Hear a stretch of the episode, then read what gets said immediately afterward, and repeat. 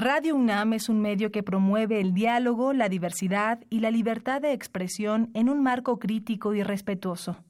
Los comentarios expresados a lo largo de su programación reflejan la opinión de quien los emite, mas no de la radiodifusora.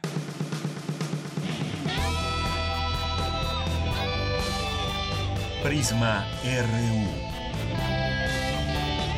Relatamos al mundo.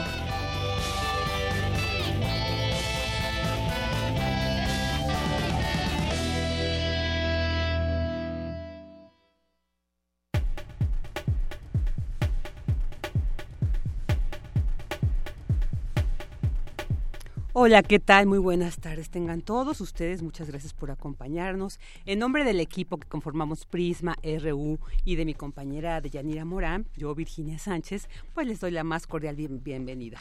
Nos da un gusto. Iniciamos ya la semana con muchos temas a tratar que vamos a abordar a lo largo de las dos horas de este programa. Y bueno, pues quédense con nosotros. Tenemos información muy interesante. Relatamos al mundo. Relatamos al mundo. Sea, nuestro resumen de noticias en las universitarias. El rector Enrique Graue inauguró hace unos momentos el seminario Un siglo de movimientos estudiantiles en el Instituto de Investigaciones Económicas. En unos momentos tendremos la información.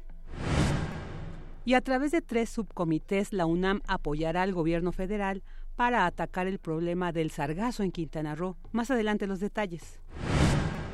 Y expertos advierten que si bien la actual Administración Federal alcanzó un máximo histórico en la creación de empleos, estos no alcanzaron a ser bien remunerados.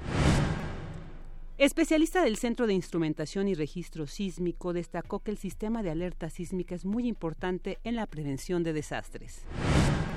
En temas nacionales tenemos que en un video publicado en su cuenta de Twitter, el presidente electo Andrés Manuel López Obrador señaló que trabajará de manera coordinada con legisladores para combatir la corrupción y reiteró su compromiso de respetar la autonomía e independencia de los poderes legislativo y judicial. López Obrador también dio a conocer que los magistrados buscarán reducir 5 mil millones de pesos al presupuesto 2019 del Poder Judicial.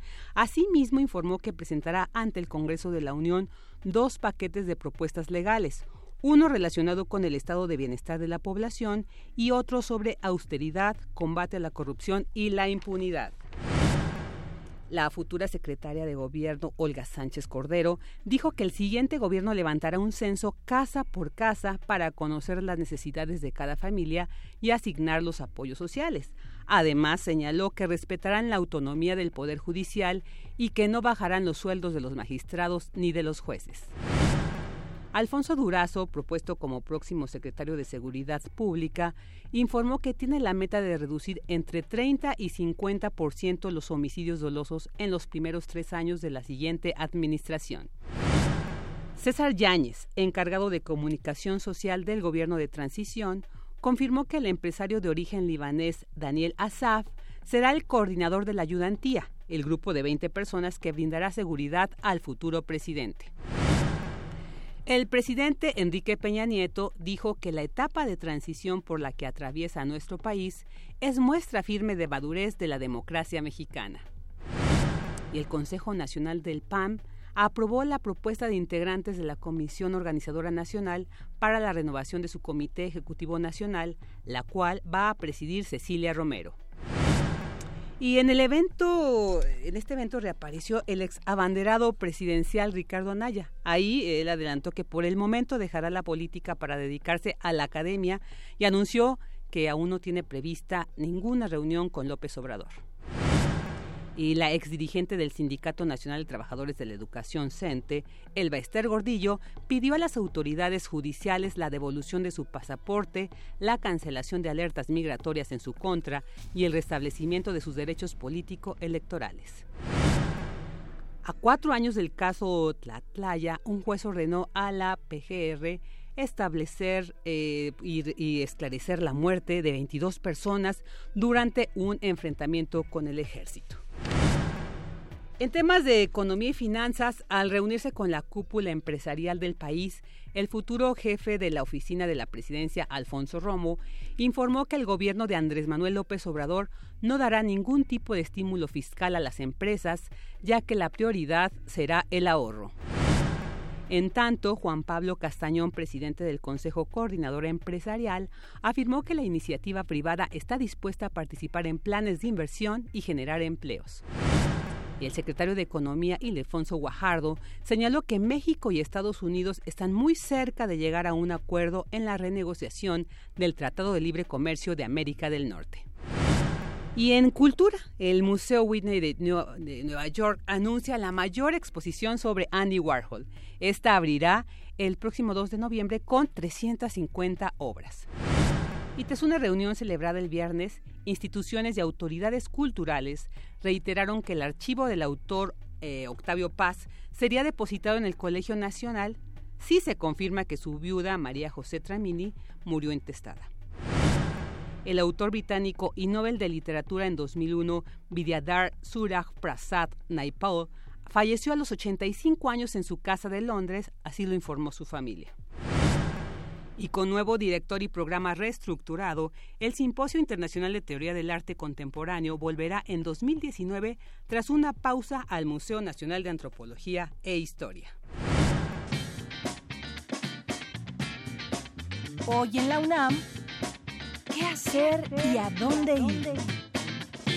Como parte del Día Nacional del Cine Mexicano, TV UNAM realizará un ciclo con lo mejor del séptimo arte nacional. No te puedes perder hoy Fe, Esperanza y Caridad, largometraje de 1974, dividido en tres capítulos dirigidos por Alberto Bojorques, Luis Alcoriza y Jorge Fons, protagonizados por Fabiola Falcón, Armando Silvestre, Lilia Prado, Katy Jurado y Julio Almada, entre otros grandes actores. Sintoniza en punto de las 22 horas la señal de TV UNAM por el canal 20.1 de televisión abierta. La Coordinación de Difusión Cultural de la UNAM y la Dirección General de Atención a la Comunidad te invitan a ser parte del festival Música contra el Olvido, un encuentro sonoro para conmemorar el 50 aniversario del movimiento estudiantil de 1968, el jueves 4 y viernes 5 de octubre de este año. Podrán participar intérpretes solistas o agrupaciones de cualquier género y estilo. Para mayores informes, consulta la convocatoria en www.culturaunam.mx diagonal música contra el olvido. Te recomendamos la puesta en escena En la banca, inspirada en El primer amor de Samuel Beckett, con adaptación y dirección del dramaturgo Bernardo Galindo. Esta obra aborda la historia de un hombre que se enfrenta a la cruda realidad cuando su padre muere y es expulsado de la casa donde creció. Se va a la calle y conoce a Lulú, con quien vive una peculiar historia de amor. La función es hoy a las 20 horas en la sala Julián Carrillo de Radio UNAM, ubicada en Adolfo Prieto 133, Colonia del Valle. La entrada es libre.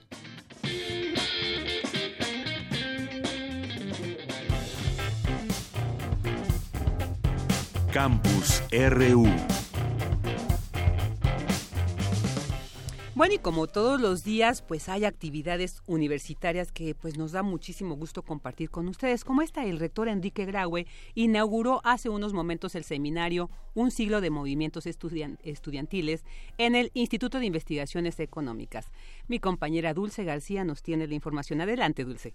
Vicky, muy buenas tardes a ti al auditorio de Prisma RU. La UNAM inauguró el Seminario de Educación Superior, un siglo de movimientos estudiantiles con el objetivo de generar un espacio para explorar el trabajo institucional académico y en donde se desarrollarán además la docencia, la investigación y la difusión. Habla el doctor Humberto Muñoz García, investigador del Instituto de Investigaciones Sociales de la UNAM y coordinador general del Seminario de Educación Superior, quien señala además que los movimientos estudiantiles representan un objeto de estudio excepcional. Los movimientos estudiantiles, además, no tienen la misma secuencia, son muy variados y cada uno tiene su especificidad histórico-estructural ah, propia, incluida la duración del movimiento y la heterogeneidad de los participantes en el movimiento.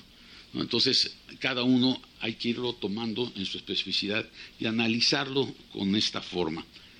Yo creo que los movimientos estudiantiles dejan secuelas de muchos tipos, particularmente políticas. Tengo la impresión, y esto es una idea que me, ojalá se pueda quedar aquí, los movimientos estudiantiles son un calibrador de que las cosas en la sociedad no andan bien. y entonces este, son excepcionalmente importantes. Por su parte, el rector de la UNAM, el doctor Enrique Graue, dijo que la UNAM está a favor de fortalecer la educación superior con calidad y acorde a las necesidades de cada región del país.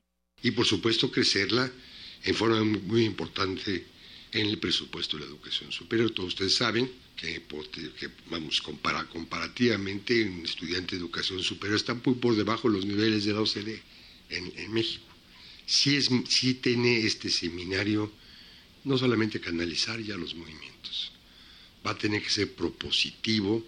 Veamos las propuestas que podamos hacer a la nación de cómo podemos crecer. Porque, bueno, si hay un dolor que nos queda a la universidad, es no haber hecho por educación superior y haber insistido en cómo tiene que crecer y cómo debe ser el futuro de nuestra nación en ese sentido. Ese dolor hay que curar. Hasta aquí mi reporte, Vicky. Muy buenas tardes. Muy buenas tardes, Dulce. Muchas gracias. Y bueno, ahora nos vamos a este tema. A través de tres subcomités, la UNAM apoyará al gobierno federal para atacar el problema del sargazo en Quintana Roo. Cindy Pérez nos tiene los detalles. Buenas tardes, Cindy. ¿Qué tal, Vicky? Muy buenas tardes. Me da mucho gusto saludarte a ti y a todo el auditorio de Prisma RU. En esta labor participan los institutos de Ingeniería, Geografía, Ecología, Biotecnología y de Ciencias del Mar y Limnología, el Centro de Ciencias de la Atmósfera, además de las facultades de Química, Medicina y Economía. Se definieron tres subcomités científicos para atender en el corto, mediano y largo plazo el fenómeno natural que afecta a los países del Atlántico Poniente desde Brasil hasta Estados Unidos. Un primer esfuerzo se centrará en fortalecer los mecanismos de recolección del sargazo, tanto a nivel de playa como en el mar. Para ello, se analizará la propuesta de Luis Álvarez de Icaza Longoria, director del Instituto de Ingeniería, respecto a la carbonización de biomasa a través del proceso llamado pirólisis hidrotermal. El segundo subcomité científico preparará en el mediano plazo un sistema de monitoreo y alertamiento temprano de arribos de esta alga mediante tecnología satelital del Instituto de Geografía. Con esto se generarían datos acumulados de dónde está y hacia dónde va la macroalga, así como información sistematizada de corrientes, vientos y otros factores meteorológicos. Y por último, un tercer subcomité estudiará las oportunidades a mediano y largo plazo para el uso y aprovechamiento del alga con el objetivo de darle un valor agregado a nivel industrial. Vicky y los investigadores afirmaron que existen opciones como generación de biocombustible y fabricación de productos alimenticios, farmacéuticos y cosméticos. Los institutos de biotecnología y las facultades de Química y Medicina participarán en este esfuerzo. Es el reporte que tenemos. Muy buenas tardes. Buenas tardes, Cindy. Muchas gracias. Y bueno, pues ahora nos vamos con las alertas sísmicas, ¿no? Que la semana pasada estaban en prueba. Algunos las escuchamos, algunos no. Bueno, pues el sistema de alerta sísmica es muy importante en la prevención de desastres. Así lo señala especialista del Centro de Instrumentación y Registro Sísmico. Mi compañera Cristina Godínez nos tiene esta información. ¿Qué tal, Vicky? Buenas tardes. Un saludo para ti y para el auditorio. Al impartir la conferencia Sistema de Alerta Sísmica Mexicano, el doctor Armando Cuellar Martínez, del Centro de Instrumentación y Registro Sísmico, habló de las características de una alerta temprana. El especialista comentó que cualquier sistema de alertas requiere elementos como el conocimiento del riesgo, el monitoreo, la diseminación y comunicación, así como la capacidad de respuesta. Escuchemos cualquier eh, alerta temprana de lluvia, volcanes, tsunamis, este, heladas, sequías, eh, cualquier alerta temprana requiere esos cuatro elementos. Primero, conocer el, el, riesgo que estamos expuestos. Segundo, tener un sistema que lo monitoree, que comunique eventualmente o de manera sistemática lo que está registrando que lo pueda difundir a las poblaciones vulnerables, que lo sepa comunicar de una manera clara, que no se preste ambigüedades, si son en cuestiones de dialectos, saberlo transmitir en esos dialectos, si son con capacidades este, distintas, también tratar de aportar esas, eh, incorporar esas, esas comunidades. Y luego saber qué hacer cuando suena la alerta en el caso de los sismos, el doctor Cuellar señaló que se trata de un fenómeno que no podemos controlar ni pronosticar. Básicamente lo que podemos hacer es que está ocurriendo un sismo y esa es la estimación de que es grande o, no es grande. Entonces, es lo que tenemos, es una herramienta automática, es, un, es un robot prácticamente que está trabajando las 24 horas del día. Y la razón de que debe trabajar las 24 horas del día es precisamente porque como es algo que va a, ser, va a ocurrir de manera súbita, sin previo aviso, entonces tenemos la, pues el compromiso y la obsesión de que el sistema, ningún sensor esté fuera de servicio y si está fuera de servicio tratar de recuperarlo lo más rápido posible. Y como sabemos que el fenómeno se va a propagar muy rápido y va a llegar a muchas regiones, entonces tenemos que determinar en pocos segundos si el sismo amerita o no ser alertado. Es así de simple la herramienta. Por último, el investigador expresó que hacen falta más sensores de alerta sísmica, ya que la cobertura actual no es suficiente. Vicky, esta es la información. Buenas tardes. Buenas tardes, Cristina. Muchas gracias. Queremos escuchar tu voz. Nuestro teléfono en cabina es 55 36 43 39. Porque tu opinión es importante, síguenos en nuestras redes sociales, en Facebook como Prisma RU y en Twitter como arroba PrismaRU. Ya estamos de regreso aquí. Bueno, entre las iniciativas de reformas constitucionales que el presidente electo Andrés Manuel López Obrador ha anunciado que analizará para su modificación, enriquecimiento y muchas de estas cuestiones, se encuentra la del artículo tercero constitucional donde dice buscará garantizar la gratuidad en todos los niveles educativos para todo el país. Bueno, pues para platicar sobre este tema muy interesante tenemos en la línea al doctor Manuel Gilantón. Él es profesor investigador del Centro de Estudios Sociológicos del Colegio de México. Muy buenas tardes, doctor Gilantón. ¿Cómo le va? ¿cómo está? Muy bien, muchas gracias. Aquí agradeciendo esta entrevista. Doctor, pues quisiera preguntarle para iniciar y contextualizar, ¿cuál es el estado actual de este artículo? ¿Ha sufrido ya otras reformas? ¿Qué se estaría cambiando? Eh, bueno, eh, sí, el artículo tercero, desde su versión original, ah, se ha modificado a lo largo del siglo XX, parte del XXI. Por decir algo, del, constitucional del XVII pasó por uno que, se determinaba que la educación que impartía el Estado sería socialista, después que no, se cambia a, que tendería, tendería la armonía nacional, etcétera. Y el último cambio fuerte fue en el 2000 eh, 13, 2012-2013, en el cual se ponen las bases para la reforma educativa del presidente Peña Nieto. en este en ese momento lo que se hace es incluir el término calidad, que habrá que la educación que parte del Estado será de calidad. También se añade que eh, habrá un Instituto Nacional de Evaluación de la Educación Autónomo, y que habrá un servicio profesional docente encargado de generar el ingreso, de regular el ingreso, la promoción y la permanencia del magisterio. Entonces, durante todo este sexenio, que ya está por terminar, hemos operado, digamos, bajo este artículo tercero. Obviamente también dice que la educación que imparte el Estado será gratuita, pero la educación obligatoria, es decir, preescolar, primaria, secundaria y media superior, ya muy pronto. Entonces hay dos aspectos, creo yo, que estarían en el horizonte de la nueva administración. Uno sería el de derogar o abrogar o modificar las modificaciones constitucionales, perdón, modificar las modificaciones y cambiar las modificaciones constitucionales al artículo tercero en materia de la reforma educativa, cuestión que fue una promesa bueno, una propuesta de campaña del, licenciado López Obrador, y la otra sería incluir eh, que la educación que imparte el Estado eh, será gratuita e incluyendo ya la educación superior, ¿no? Eh, porque el artículo actual dice que promoverá el desarrollo de la educación superior, pero no indica que deberá ser gratuita. Doctor, ¿y qué podemos entender por educación superior? Eh, a partir de la terminación de la educación media, del bachillerato, de la preparatoria, digamos, tendríamos la licenciatura, la maestría y el, y el doctorado. Es decir, todo lo que es lo que llamaríamos educación terciaria, la licenciatura y los posgrados, ¿no? Eh, esta sería una iniciativa mediante la cual entonces aún los 20 centavos o 200 pesos que se cobran en la Universidad Nacional o las cuotas que se recaban en la autónoma metropolitana y en y distintos montos en distintas instituciones de educación superior del país eh, serían cero, ¿no? Es decir, sería gratuita. Porque no hay que confundir gratuito con barato. O sea, aunque se paguen 20 centavos, pues ya no es gratuita, ¿no? La gratuidad más está eh, grados, ¿no? Si es gratuito o no.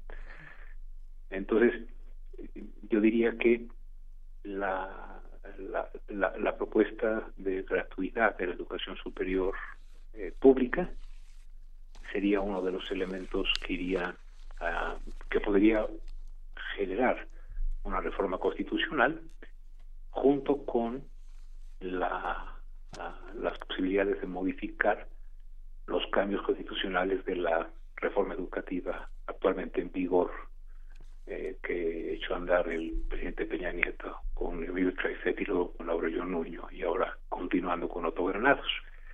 Ese es el horizonte que veo acerca, del artículo tercero. Okay. ¿Esto qué implicaría, doctor? O sea, tendríamos que estar viendo además no solamente de la gratuidad del Estado, sino también pues nuevas escuelas. De hecho, ahí ya está la propuesta de, de crear nuevas universidades, pero ¿qué, ¿qué, implicaría? ¿Qué aspectos se tendrían que tomar en cuenta en cuanto a infraestructuras, recursos humanos, económicos? O sea, se dice fácil, pero, pero creo que representa un gran reto.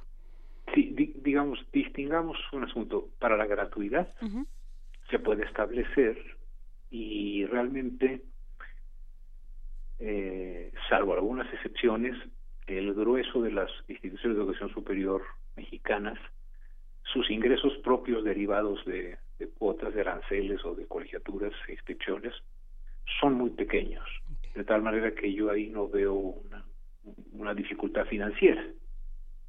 Es decir, se podría decretar que la educación que imparte el Estado eh, a nivel superior sea gratuita, eh, sin que eso implique un, una enorme carga sobre el fisco. Ya la construcción de las 100 universidades que se proponen, eh, el transcurso del sexenio, yo supongo, que incluso ya tienen, creo, como nombre el sistema universitario Benito Juárez, eh, yo creo que ahí sí tenemos que distinguir que, además de haber un costo económico, obviamente, al tener que hacer instalaciones, y contratar profesores y tener bibliotecas, laboratorios, etcétera, pues también implica hacerlo la siguiente pregunta. En estas 100 universidades va a haber acceso a un pupitre, a las listas de asistencia o realmente al conocimiento, ¿no? Claro. Porque es mucho más barato, aunque parezca extraño, eh, construir aulas y, y poner mesabancos que tener programas de estudio, profesores preparados, eh, ambientes, ¿no? El, me parece a mí que además esa idea de las 100 universidades que, postula, que propone pues el, el nuevo gobierno, tiene también una extraña como contradicción con la idea del secretario Montezuma, próximo secretario de Educación, que así se ha designado, en términos de que se puede aumentar la matrícula eh, si los muchachos que ahora van a la universidad fueran el lunes, se les encargará un trabajo de investigación que lo hicieran el martes, que otro tanto de los que no ingresan eh, ingresaran y tuvieran clase el martes, se les encargará un trabajo de investigación para entregar el jueves y los del lunes entregar su trabajo de investigación el miércoles. Mm.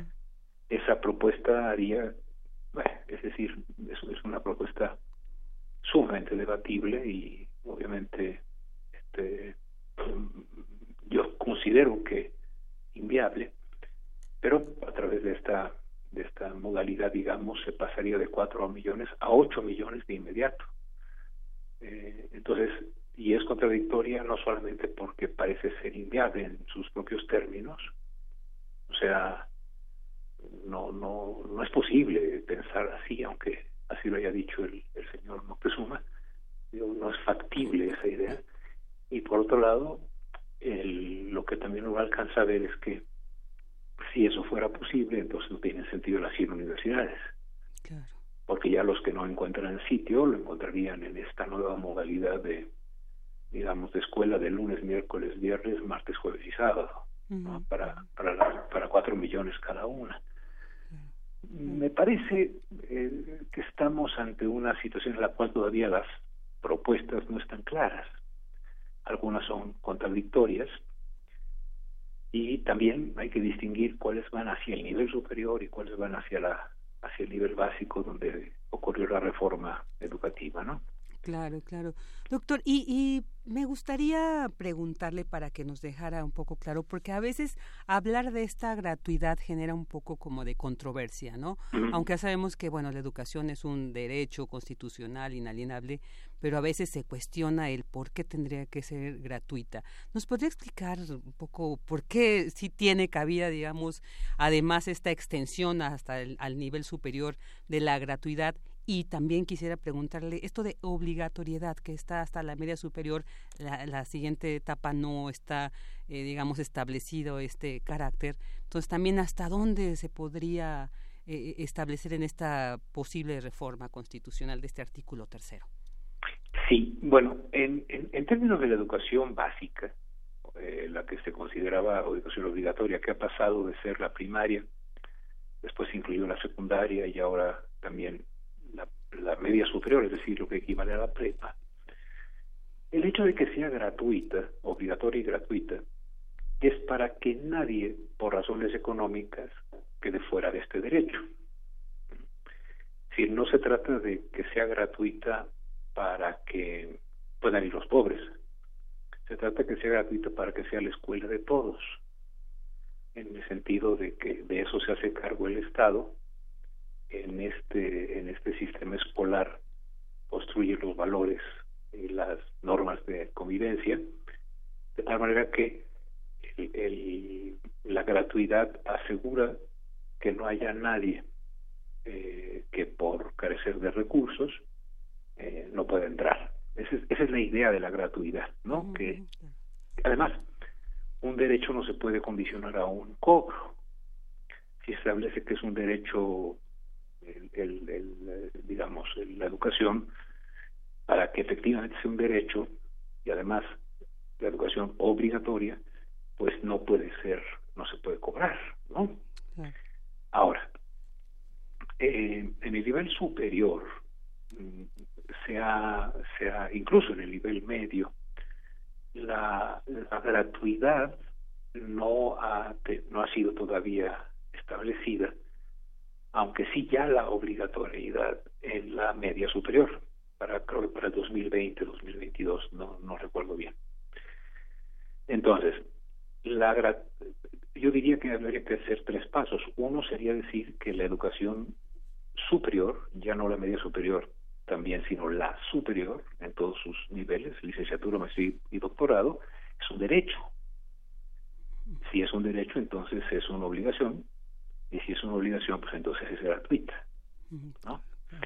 Ahora, la cuestión es que eh, cuando se dice que es obligatoria o que es universal, ahí hay un problema. Eh, porque, digamos, si decimos que va a ser obligatoria la educación media superior, la posterior a la secundaria, tenemos que tener mucho cuidado, porque una cosa es que todos los muchachos que tengan la edad respectiva, es decir, entre 15 y 18 años, estén estudiando prepa, esa sería una educación media universalizada, el 100%.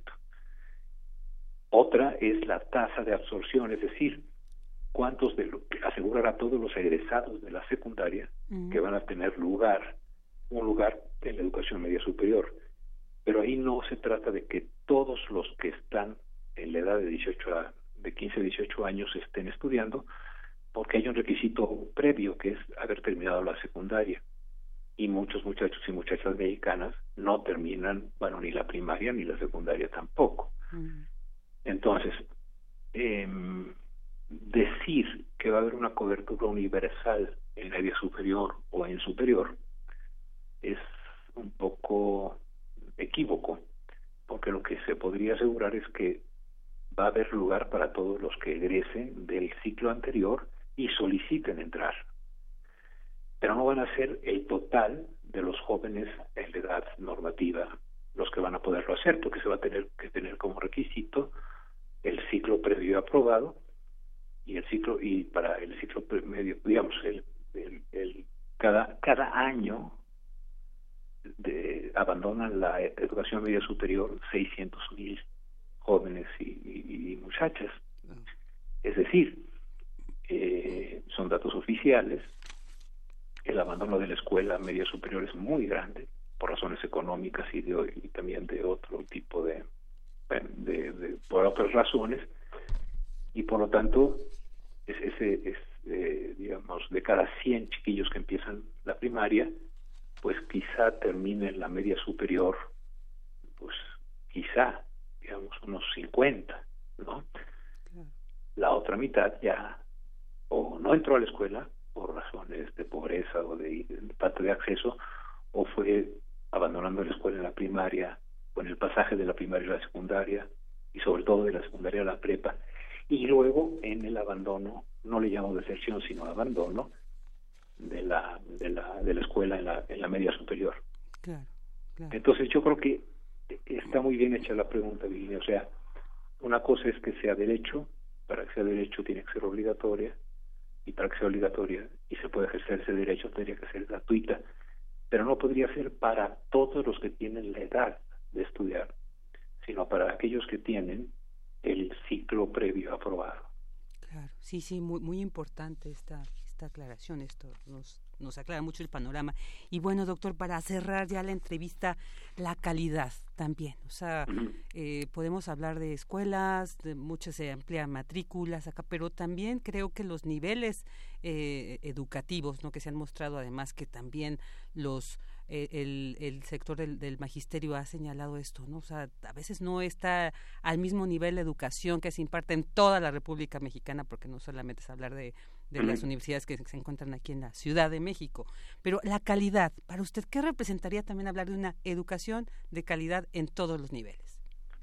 Bueno, el, el término calidad es un término extraño porque todos sabemos cuándo hay calidad pero no sabemos decir de qué se trata.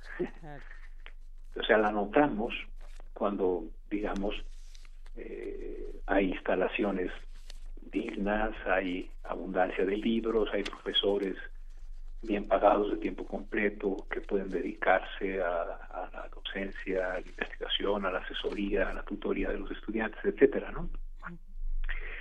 Entonces, eh, obviamente la, calidad es muy variable en el país la principal causa de variación de de lo que podríamos llamar calidad, es decir, de la para llamarlo con más más descriptivamente, la principal causa de, en que varíen las condiciones dignas y óptimas en las escuelas para aprender no pasa por la geografía, sino pasa por la desigualdad social.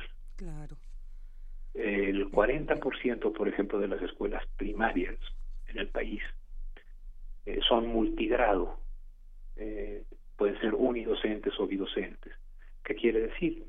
Que un solo profesor o dos atienden a los niños que hay en esa población de, que van de primero a sexto. No hay un profesor para primero o para otro para segundo, otro para tercero, sino que por eso se llama multigrado, ¿no?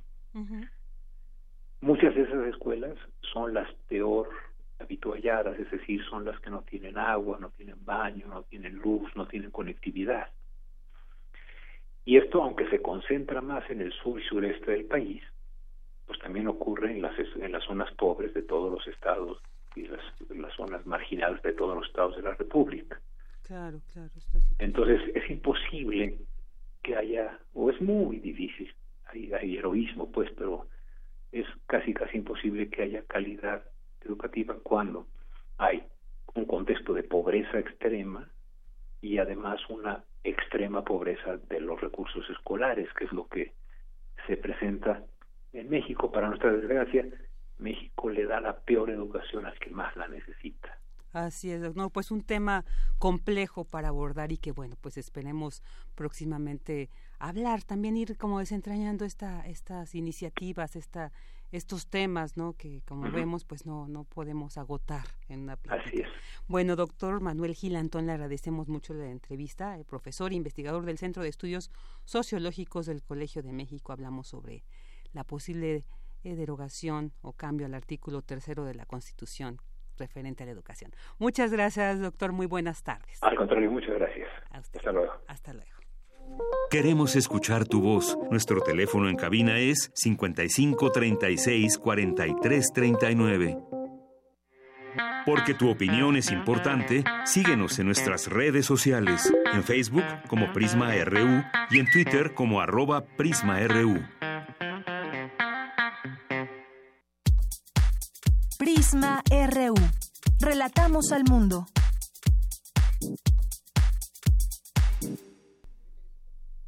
Bueno, ya una de la tarde con 38 minutos. Muchas gracias. Estamos aquí de regreso en Prisma RU. Quédese con nosotros. Vamos a seguir abordando temas muy interesantes.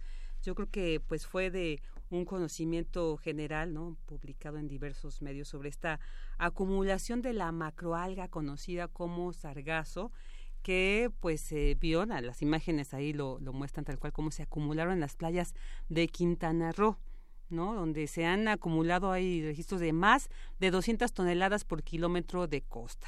Y bueno, pues para ah, se, además se conformó, no hizo un llamado el gobierno federal para que se conformara un grupo de especialistas que crearan, que discutieran esta situación y se crearan pues propuestas para ver cómo se aborda esta situación. Se dice la macroalga no es en sí no tan nociva para eh, los seres humanos, para algunas especies, pero sí, claro que causa eh, complicaciones y tanto pues por eso eh, es como una luz roja que se ha lanzado y para hablar pues una propuesta que se tiene sobre el sargazo como combustible. Tenemos en la línea al doctor José Luis Godínez Ortega, él es investigador y catedrático de la Facultad de Ciencias de la UNAM, además investigador del Instituto de Biología. Muy buenas tardes, doctor Godínez. Eh, buenas tardes, mucho gusto. Mucho gusto, doctor. Pues Quisiéramos saber, doctor, cuéntenos eh, eh, el sargazo como combustible. ¿Cuáles son estas propiedades de esta alga que podríamos eh, considerar para que se pueda aprovechar en la producción de combustible? ¿Y de qué tipo de combustible estaríamos hablando?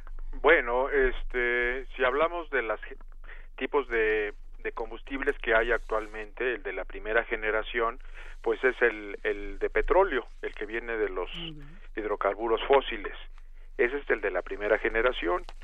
Después había uno de segunda generación que fue el etanol que pues, provenía directamente de la caña de azúcar. Y finalmente el de tercera generación es extraído, estos eh, biocombustibles son extraídos de las algas. Entonces esto ha hecho que, que se, se haya una, una transformación y una un mejoramiento de los combustibles, de los biocombustibles que no contaminan actualmente el medio ambiente, que esa es eh, una de las cosas importantes, ¿no? Claro que todavía estamos este, en, en las etapas de investigación sobre cómo eh, fabricar el biocombustible. El alga macrocystis pirífera, pues, eh, tiene carbohidratos, o sea, tiene polisacáridos, que es el alginato de sodio, y tiene el manitol, que es un monosacárido. Esos podrían eh, eh, transformarse en etanol. Este etanol podría funcionar como un biocombustible y entonces eh, estas grandes cantidades de, de, sargazo pues serían una fuente importante para la construcción, para la, el, más bien la, la este, producción de etanol pero no es así tan simple como extraer el etanol de, de las algas porque se requiere a través de una fermentación. ¿Y cuánto tiempo llevaría esa fermentación? Eh, la fermentación es de días, pero el, el problema es que estamos hablando de polímeros complejos que tiene el alga. ¿Cuáles son esos polímeros complejos para entender el, alginato de sodio. El alginato de sodio es, un es un componente importante en las algas pardas y habría que ver cuánto tiene el sargazo. Se sabe de la otra alga que se llama sargazo gigante que vive en, Baja California, que crece en, Baja California eh, norte y sur, y que de ahí se extrae el alginato de sodio para la industria, eh, ¿cómo se llama?, cosmética y alimentaria. Pero si ese es un polímero complejo, pues no va a producir etanol pues de inmediato, ¿verdad?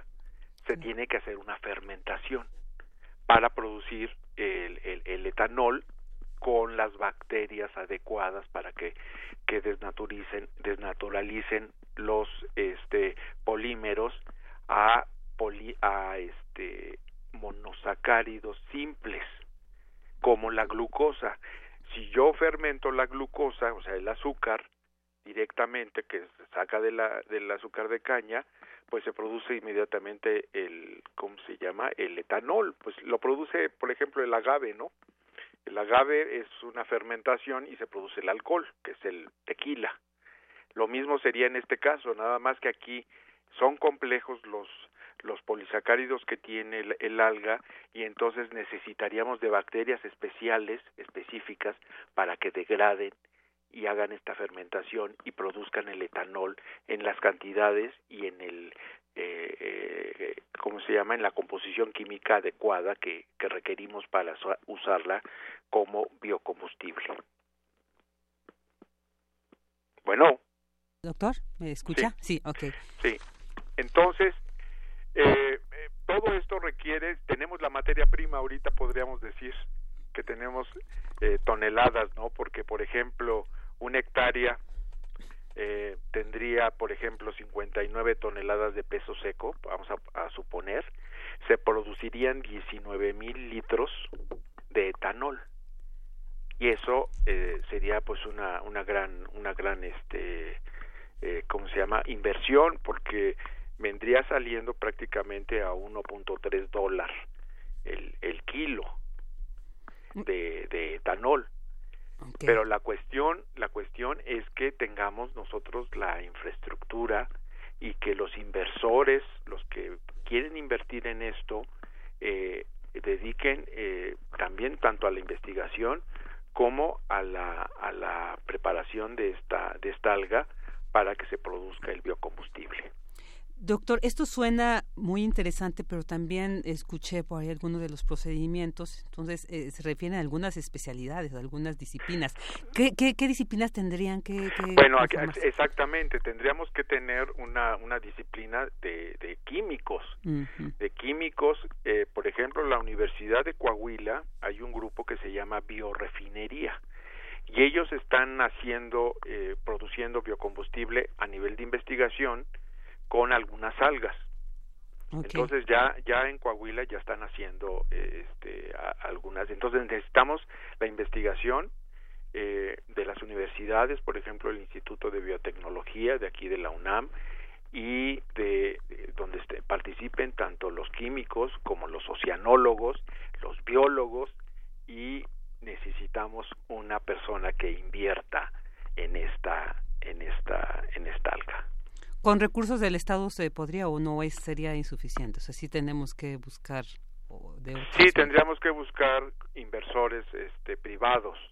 Privados porque se tienen que pagar. Por ejemplo, ya, ya hay una compañía en Chile que se dedica a la extracción del etanol eh, a partir de Macrocistis pirífera. Macrocistis pirífera es la alga gigante que nosotros también la tenemos, que está en el norte, es una alga gigante de aguas templadas, pero que también es alga parda, igual que el sargazo. Entonces también produce el alginato de sodio y el manitol, que son los dos eh, polisacáridos que tienen estas algas. Entonces, eh, sí, sí tenemos la materia prima, aquí podríamos decir, pero la cuestión es cómo la vamos a, colectar, eh, requiere secado o podría ser a lo mejor así húmeda utilizarla pero que no se descomponga y luego hacerle todo el, el, el, proceso de extracción de las de los componentes que tiene esta alga. Este hay varios varios esta industria que le digo que está en Chile ya lo has, ya lo está haciendo y pero está comprando las patentes para este utilizar para la fermentación las bacterias adecuadas para que ya están modificadas genéticamente y entonces este modifican fermentan específicamente los los estos polímeros del eh, este, alginato de sodio. Entonces a la hora de, degradarlos de, de, convertirlos los convierten en etanol y ellos utilizan las las patentes que les cuestan dinero. Claro.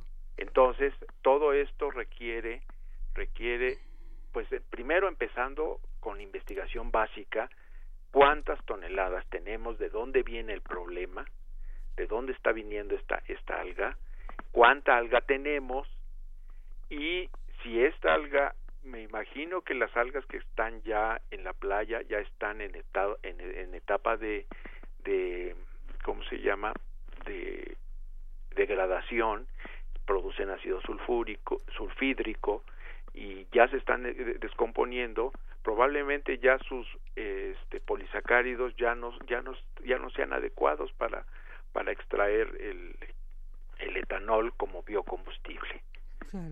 Ahora hay otro, otro, este, también hay otras formas que una vez que se, que se, que se produzca el, el etanol, pues eh, las gasolinas requieren de oxigenantes. Mm, Entonces, si tenemos grandes cantidades de etanol, podemos eh, este, producir grandes este, cantidades de oxigenantes eh, de tipo sustentable y de tipo que no contaminante que oxigenen las las las este las gasolinas y sean menos menos este contaminantes que las que están actualmente pues ahí se abordarían pues ya estas dos soluciones también para contrarrestar esta tremenda contaminación ambiental que, que, parece ser que la, la Universidad Autónoma de, de, Coahuila que este este grupo que está eh, este, investigando sobre estas algas parece que tiene un método que donde no está usando las patentes. Entonces está usando eh, creo que calor eh, para poder degradar esta alga primero y suelte el, eh, esos, esos polímeros tan complejos que hay se degraden, se, se rompan y este se, se pueda fermentar el, el, el etanol. Okay. Entonces, eh, pues está, está, este, si hay, existe, eh, por un lado existe la, la investigación en algunas partes de, de, de México y lo que requerimos es que, pues, el gobierno o junto con inversores privados eh, quieran invertir en esto, que sí es, es una cuestión que sí sería importante porque el, el precio del, de este biocombustible sería muy barato.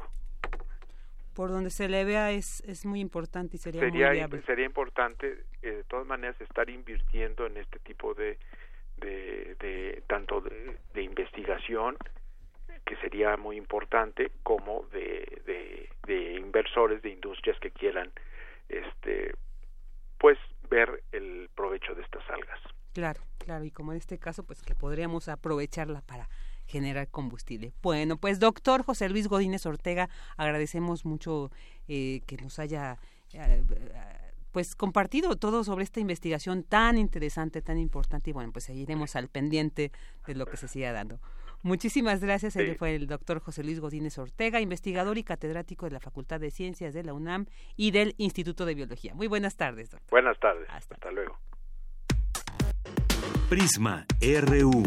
Relatamos al mundo.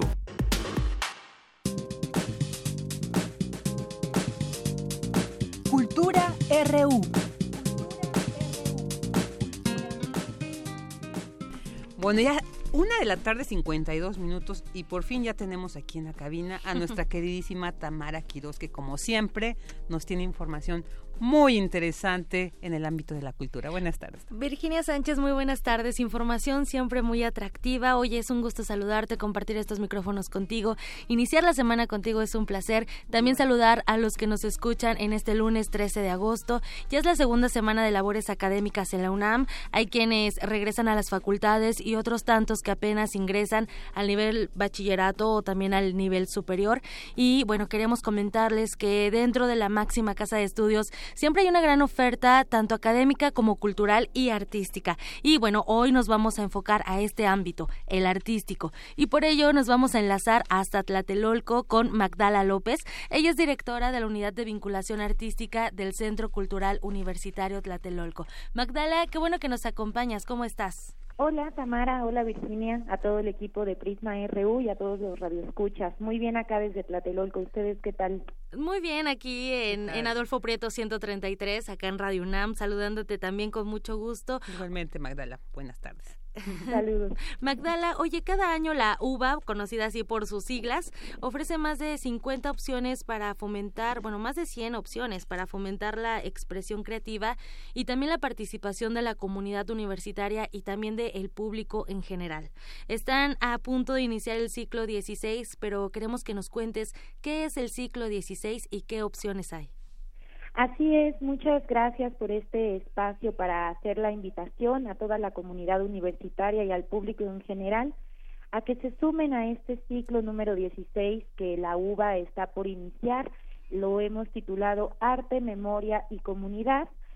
Y bueno, tenemos más de 70 opciones de talleres para todas las edades, todos los intereses, los gustos y las curiosidades en relación a la producción y a la creación artística. Este ciclo es muy especial para nosotros porque se suma a la conmemoración del 50 aniversario del movimiento estudiantil. Entonces tendremos algunos talleres en específico que estarán sumándose a esta reflexión y aterrizando desde distintas ramas artísticas como la fotografía, la, la serigrafía, otras áreas, otras artes visuales, el video, pues se van a sumar a esta reflexión para desde la producción artística también eh, mantener vigente esto, estos temas relacionados con el movimiento estudiantil. Claro, oye Magdala, y bueno, además de, de, claro, conmemorar este, este 50 aniversario del movimiento estudiantil, bueno, hay opciones para todas las, edades, ya nos decías, hay talleres para adultos, pero también para niños. Cuéntanos un poquito de los talleres para el público infantil. Mira, lo, la oferta de la UBA es muy amplia y recibimos niños desde los tres años. Tenemos ahorita en específico dos talleres diseñados para la primera infancia, de los cuales les quiero platicar. Claro. Uno es el taller Juegos Compartidos, que coordinan las maestras Flor Sandoval e Ireli Vázquez. Este taller es un acercamiento a, lo, a los procesos lúdicos e imaginativos que suceden en este momento del desarrollo, pero es muy importante porque viene a acompañar, vienen los papás a acompañar a los niños. Entonces, desde el juego, desde la producción artística, la exploración corporal y plástica, pues también se fomentan los, los lazos familiares. Este taller será los sábados de diez y media a doce del día y es para niños y niñas de tres a seis años. Por otro lado, y en sintonía con estas propuestas para los niños más pequeños, tenemos el taller Juntos Aprendiendo con la Música, que coordina la maestra Beatriz Ibet Flores, y este es un taller de, de sensibilización y acercamiento musical. Este taller será los sábados también, de 12 a 1, y está dirigido también para niños de 3 a 6 años, y otra propuesta de las de, que yo les quiero ahora platicar es el taller Planeta Autosustentable que coordina la maestra Mirel García y es un taller en el que queremos acercar a los más pequeños a cuestiones relacionadas con la ecología y el cuidado del medio ambiente.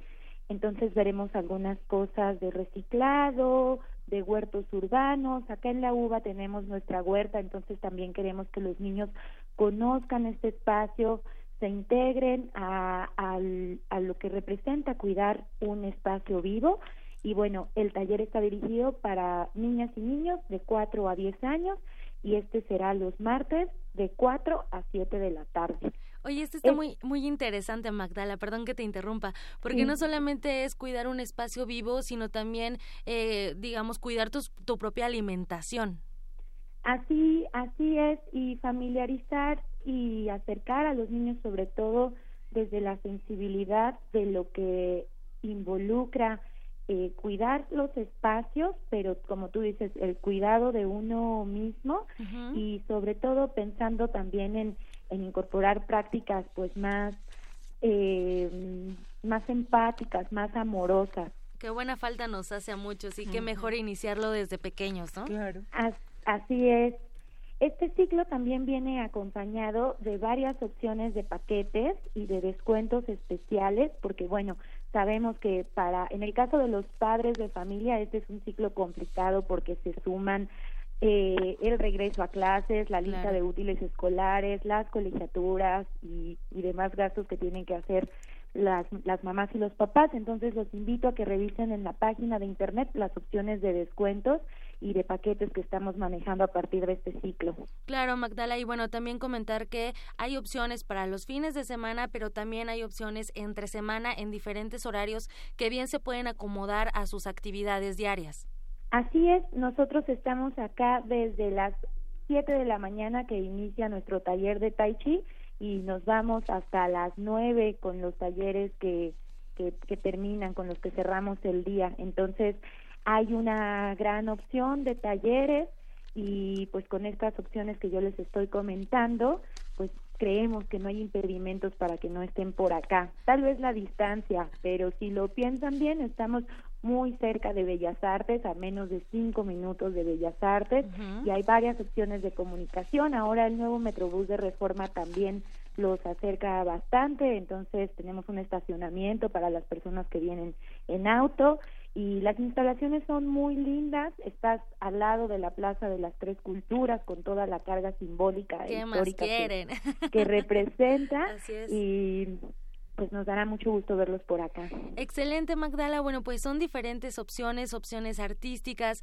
opciones lúdicas, opciones también para el bienestar, para la salud física, la salud mental, eh, temas de relajación también desde niños para adultos. O sea que hay muchísimas opciones que, bueno, como bien lo mencionas, la gente puede ingresar a www.tlatelolco.unam.mx diagonal uva, como la fruta. Como la fruta. para que puedan eh, tener mayor información. Solamente tienen que llenar un formato para registrarse y podrán aprender mucho en la unidad de vinculación artística y además que es un espacio eh, de educación no formal, pero que permite conocer más del arte, alimentar eh, la imaginación también. Y bueno, las inscripciones son hasta el 18 de agosto, así que todavía hay algunos días para que puedan participar. Así es, estamos acá esperándolos de lunes a viernes de 10 a 6 de la tarde y el sábado de 10 a 2. Las inscripciones concluyen este sábado y ya el ciclo 16 comienza el próximo lunes 20 de agosto. Muy bien, Magdala. Bueno, y también al finalizar cada ciclo, los resultados de los talleres se van a reflejar en, en presentaciones que todo el mundo puede acudir y ver estos resultados. Así es, hacemos nuestras jornadas de cierre que ya en alguna ocasión hemos platicado con ustedes, tenemos exposiciones, conciertos, obras de teatro, entonces ese es otro plus para la experiencia del taller que ustedes van a vivir por acá que al finalizar estas 16 semanas de trabajo que integran el ciclo número 16, ustedes podrán compartir con sus familiares, con sus amigos, con los de los inscritos en otros talleres, pues también el resultado de, lo que ustedes estuvieron haciendo. Excelente, muy bien, pues ahí está la, la, información para la gente, pasen la voz, acudan al Centro Cultural Universitario Tlatelolco y a estos talleres, a este ciclo 16. Magdala López, eh, directora de la Unidad de Vinculación Artística del Centro Cultural Universitario Tlatelolco, muchísimas gracias por la información que nos brindas. Ya abriste nuestra, nuestro apetito para saber más, así que bueno, vamos a ingresar y a participar. Muchísimas gracias. Muchas gracias, Tamara. Por acá los esperamos. Claro que sí. Nos vemos mañana. mañana nos vemos por acá. Así Linda es. tarde. Bye. Buena tarde. Vicky, bueno, pues ahí hay muchas opciones Muchas para opciones. todas las edades. La verdad, eh, no hay pretexto para, para acudir a la, a la uva del Tlatelolco. Exacto, habrá que ahí checar nuevamente todos los talleres, pero seguramente encontraremos Uno, el adecuado Exactamente. para nuestros intereses. Gracias, Tamara. muy Vicky, buena que tengas muy buena tarde, muy buena tarde a todos los que nos escuchan. Gracias. Vamos a un corte. Relatamos al mundo. Relatamos al mundo.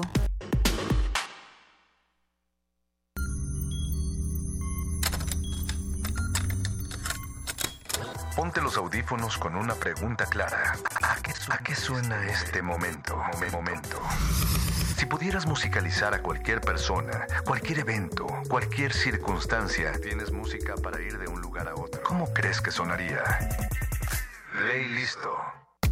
Complacencias musicales de personajes poco complacientes. Lunes, 22 horas. Por el 96.1 de FM, Radio UNAM. La revista de la universidad en radio. Te invitamos a escuchar esta serie, donde cada mes diferentes personalidades se darán cita para dialogar sobre los conceptos a los que se enfrenta día con día el ser humano. Música, extinción, revolución, palabras. Cada tema será abordado desde la visión de nuestro invitado semanal. Dialoga con nosotros todos los jueves a las 16 horas por el 96.1 de FM. En el papel, en la pantalla, en las ondas y en la web.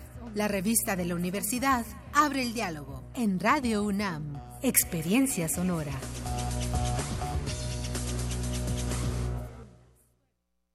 Gracias por creer. Gracias por tu confianza. Gracias por ser turquesa. Y darnos la oportunidad de servirte. A nombre de Nueva Alianza y de todo corazón. Vamos,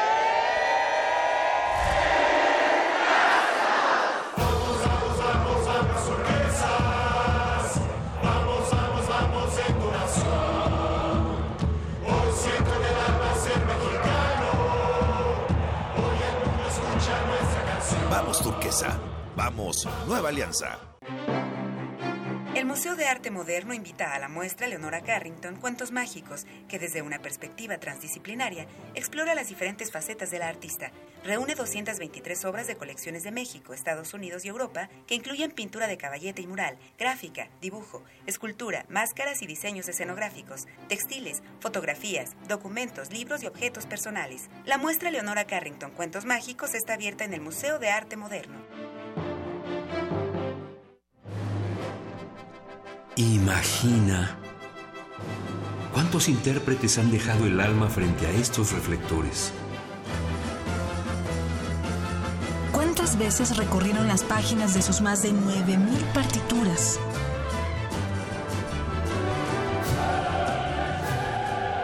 ¿O cuántos corazones han levantado en más de ocho décadas? Eso es experiencia sonora. Orquesta Filarmónica de la UNAM, domingos a las 12 del día por el 96.1 de FM. Radio UNAM. Experiencia sonora. Somos Tu acervo, tu memoria, tu identidad, tu patrimonio, tu cultura. tu cine. Somos la Filmoteca UNAM. Para cinéfilos y público en general, preservamos y difundimos los materiales fílmicos de la memoria histórica del país. Tenemos laboratorios, banco de imagen, centro de documentación. Sala de exposiciones, tienda, librería y salas de cine. Visítanos en el Centro Cultural Universitario, el Cinematógrafo del Chopo y Casa del Lago. O accede desde tu computadora a nuestro cine en línea y museo virtual. Estamos en Facebook, Twitter e Instagram. Filmoteca UNAM. Reconocimiento UNESCO Memoria del Mundo 2017. Porque tu opinión es importante, síguenos en nuestras redes sociales, en Facebook como Prisma RU y en Twitter como arroba PrismaRU. Queremos escuchar tu voz. Nuestro teléfono en cabina es 55 36 43 39. Mañana en la UNAM, ¿qué hacer y a dónde ir? El programa de Civilidad y Convivencia Universitarias convoca a los alumnos del Colegio de Ciencias y Humanidades y de la Escuela Nacional Preparatoria a participar en su taller Convive, donde conocerás cómo llevarte mejor y valorar a tus compañeros y compañeras, además de ayudarte a romper con estereotipos y reconocer tus derechos y deberes como alumno universitario. Atrévete al cambio. Consulta la programación en www.dgoae.unam.mx o envía un correo electrónico a talleresconvive.gmail.com entregará constancia de participación con valor curricular. Mañana es un buen día para visitar el antiguo colegio de San Ildefonso y disfrutar de la exposición Vaticano de San Pedro Francisco, 2000 años de historia, a través de más de 180 obras artísticas y objetos litúrgicos procedentes de las colecciones de los museos vaticanos, además de acervos mexicanos, realiza un recorrido que transita por la historia y el arte de la cristiandad, ligada a las civilizaciones y a las culturas del mundo. El acceso es gratuito, con registro previo en www.superpasemuseos.com. Te regalamos una excelente opción para llevar a donde quieras. Ingresa a www.descargacultura.unam.mx y escucha cuentos, novelas, poesía o ensayos en voz de sus autores, además de conciertos, conferencias, cursos magistrales, teatro en atril, radionovelas, materiales de divulgación científica y charlas con creadores. Ya estamos de regreso, son las 2 de la tarde con 8 minutos y agradecemos a todos y a todas quienes nos comparten su opinión, sus sugerencias. Y bueno, en el caso de Twitter, ¿no? Nos llegaron aquí algunos mensajes como el de Alejandro Cardiel, que dice que pues, está pasando lista y sobre la alerta sísmica, dice que apoya lo que decía Otto Cázares hace unas cuantas cartografías poner una alerta con la voz de Margarita Castillo. Pues ahí está esta sugerencia muy interesante. También nos escribió Napoleón Cárdenas eh, sobre la entrevista que tuvimos con el doctor Manuel Gil Antoni, esta posible eh, reforma al artículo tercero, dice Napoleón Cárdenas que las buenas instalaciones son indispensables, pero aún más el compromiso y calidad de la educación. Ojalá los maestros estén mejor pagados. Eh, yo hace, él dice, hace unos años estuvo en la prepa pública y a veces tenía maestros y a veces no. ¿Cómo se puede formar un alumno así? Tienes toda la razón, Napoleón Cárdenas. Y en Facebook nos escribió al España. Eh, muchas gracias por tus observaciones. También todo el equipo de Prisma RU te enviamos muchos saludos. Síganos escribiendo a Facebook, a Twitter, arroba Prisma RU o al teléfono al 55 36 43 39. Siempre sus opiniones, sugerencias y saludos son muy importantes y valiosos para nosotros. Bueno, ahora vamos a seguir con más información. Eh, en México se ha dado cifras de que somos el primer país, en los primeros lugares de obesidad, de, eh, este, cuando la presión alta, ¿cómo se llama? de presión arterial, hipertensión ¿no? Diabetes. Entonces, bueno, la UNAM, como siempre hemos presentado a la vanguardia en la investigación para contrarrestar estos problemas de salud pública que realmente nos aquejan, pues en la UNAM han creado una bebida fermentada que reduce niveles de glucosa y presión arterial alta. Nuestra compañera Dulce García nos tiene los detalles sobre esta información. Escuchémosla. Muy buenas tardes al auditorio de Prisma RU. Raquel Gómez Pliego, académica de la Facultad de Estudios Superiores Cuautitlán de la UNAM, desarrolló una alternativa para reducir los niveles de glucosa en la sangre y la presión arterial alta, dos características de la obesidad y la diabetes. Se trata de una bebida fermentada y preparada a partir de un consorcio microbiano de hierbas, raíces y plantas. Ante esto, cabe señalar que México ocupa el primer lugar mundial en consumo de refrescos y el sexto en bebidas endulzadas.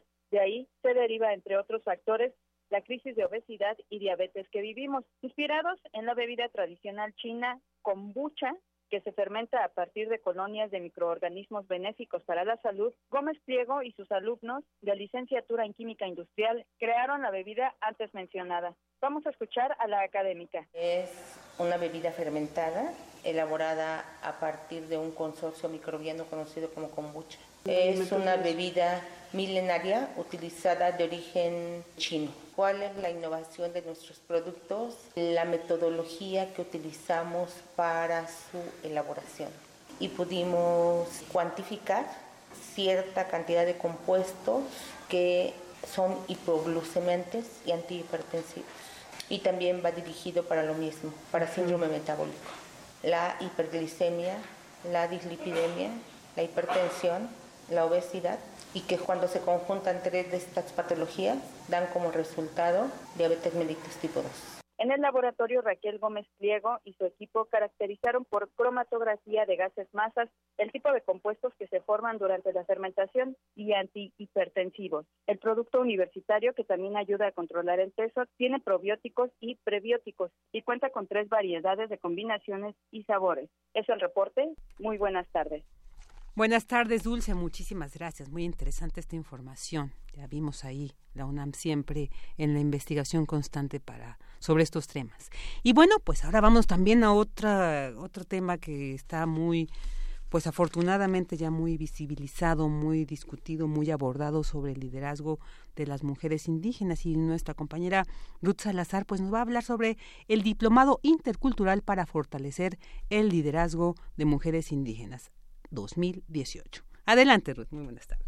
¿Qué tal, Virginia? Auditorio de Prisma RU, buenas tardes. Esta mañana se llevó a cabo la inauguración del noveno diplomado intercultural para fortalecer el liderazgo de las mujeres indígenas 2018, el cual se realiza a través del Programa Universitario de Estudios de la Diversidad Cultural y la Interculturalidad en coordinación y colaboración con la Alianza de Mujeres Indígenas de Centroamérica y México, el Fondo para el Desarrollo de los Pueblos Indígenas de América Latina y el Caribe y la Comisión Nacional para el Desarrollo de los Pueblos Indígenas. El etnólogo José del Val, director del PUIC, detalló que para este diplomado se recibieron 150 solicitudes, pero solo 33 fueron las elegidas. El total de egresadas de este diplomado han sido 229, mexicanas 168 y de países de Centroamérica y Sudamérica son 61. De 21 estados de México, de 35 pueblos indígenas y de 15 países de Centro y Sudamérica, de 24 pueblos diferentes, efectivamente. Por su parte, el doctor Alberto Vital, coordinador de humanidades de la UNAM, dijo que es fundamental el desarrollo de liderazgos femeninos en las comunidades indígenas. El mundo necesita, justo por su diversidad, liderazgo. Hoy en día el empoderamiento de mujeres indígenas ha crecido a tal grado que una de ellas, María de Jesús Patricio Martínez, buscó una candidatura por la presidencia de la República, eh, obtuvo, recibió una enorme muestra de apoyo, si bien no llegó como era eh, el deseo mío en lo personal y de, seguramente de muchísimas personas a las boletas, de todos modos eh, es, un, es un camino justamente en términos de liderazgo hacia donde debemos avanzar. La coordinadora de la Alianza de Mujeres Indígenas de Centroamérica y México, Guadalupe Martínez, dijo que en esta ocasión se abrió la convocatoria para mujeres afrodescendientes. Se dice que hay más de 15 millones de indígenas en este país, más del 51% son mujeres indígenas. La fuerza que cada una representa desde sus lugares de orígenes, desde sus pueblos, desde una visión intercultural, desde una visión desde nuestros saberes. Aquí no se trata de que solamente vamos a dar temas, sino que ustedes mismas también serán parte de esta transformación de ser sujetas de derechos y sujetas históricas. Eso es algo muy importante que tenemos que poner en la mesa. La doctora honoris causa por la UNAM, Mirna Cunningham, y presidenta del Consejo Directivo de la FILAC, reconoció el trabajo de esta casa de estudios como una institución aliada para fomentar el liderazgo de las mujeres indígenas. Hace 60 años se creía que aquí en, el, en América Latina la solución era que desaparecieran, que todos los indígenas nos volviéramos mestizos, que ya no habláramos nuestros idiomas, que ya no usáramos nuestros trajes. Entonces nosotros como pueblo indígena hemos podido construir un movimiento indígena global, un movimiento indígena que ya no puede pasar desapercibido. Un movimiento en el que estamos mujeres y hombres de pueblo indígena, pero también tenemos muchos aliados, muchas aliadas, instituciones, personas, organizaciones. Virginia Auditorio, en este diplomado participan mujeres pertenecientes a 21 pueblos indígenas, entre ellos el Mixteco, el Mazahua, Otomí, Maya, entre otros. Hasta aquí mi reporte. Buenas tardes. Buenas tardes, Ruth Salazar, muchas gracias. Y bueno, ahora vámonos a otro tema también muy muy interesante porque pues nos han dicho que hay muchos empleos, pero habría que ver qué tan bien pagados están. Y precisamente expertos advierten que si bien la actual administración federal alcanzó un máximo histórico en la creación de empleos, estos no alcanzaron a ser bien remunerados. Mi compañero Abraham Menchaca nos tiene esta información. Así es, Vicky, buenas tardes. Un saludo a los amigos de Prisma RU. El presidente Enrique Peña Nieto destacó que en su administración se crearon 3.7 millones de empleos, lo que representa una cifra histórica debido a que son más de los generados en los dos sexenios anteriores. Para el doctor José Luis Martínez Marca, académico de la Facultad de Estudios Superiores Aragón, si bien la creación de empleos alcanzó niveles históricos, estos no alcanzaron los cinco salarios mínimos. En términos de empleo, sí este, aumentó significativamente, pero sin embargo, lo que hay que tener presente es que muchos de esos empleos que fueron registrados dentro del Seguro Social se debieron fundamentalmente también al incremento de la matrícula universitaria, que de alguna forma ah, estuvo creciendo a un ritmo de 3-4% anual, lo que representó, pues de alguna forma, un impulso importante para el empleo. Sin embargo, sí, sí hay que reconocer que la inversión extranjera y la nacional también estuvieron un papel importante en la generación de empleos y entonces en ese sentido la estrategia sí estuvo fundamentada, aunque sin embargo también debemos decir que el ingreso del personal ocupado no superó los cinco salarios y hace que pues la distribución del ingreso también sea muy desigual. Vicky, el investigador, destacó que el próximo gobierno tiene el reto de crear fuentes de empleo con salarios dignos. Yo creo que el próximo gobierno deberá de establecer un, un plan dentro del ámbito laboral que va a tener que ver mucho, sobre todo con los empleos permanentes, porque efectivamente el sector servicios y en particular el comercio ha absorbido muchísimo de, de, de, de este sector.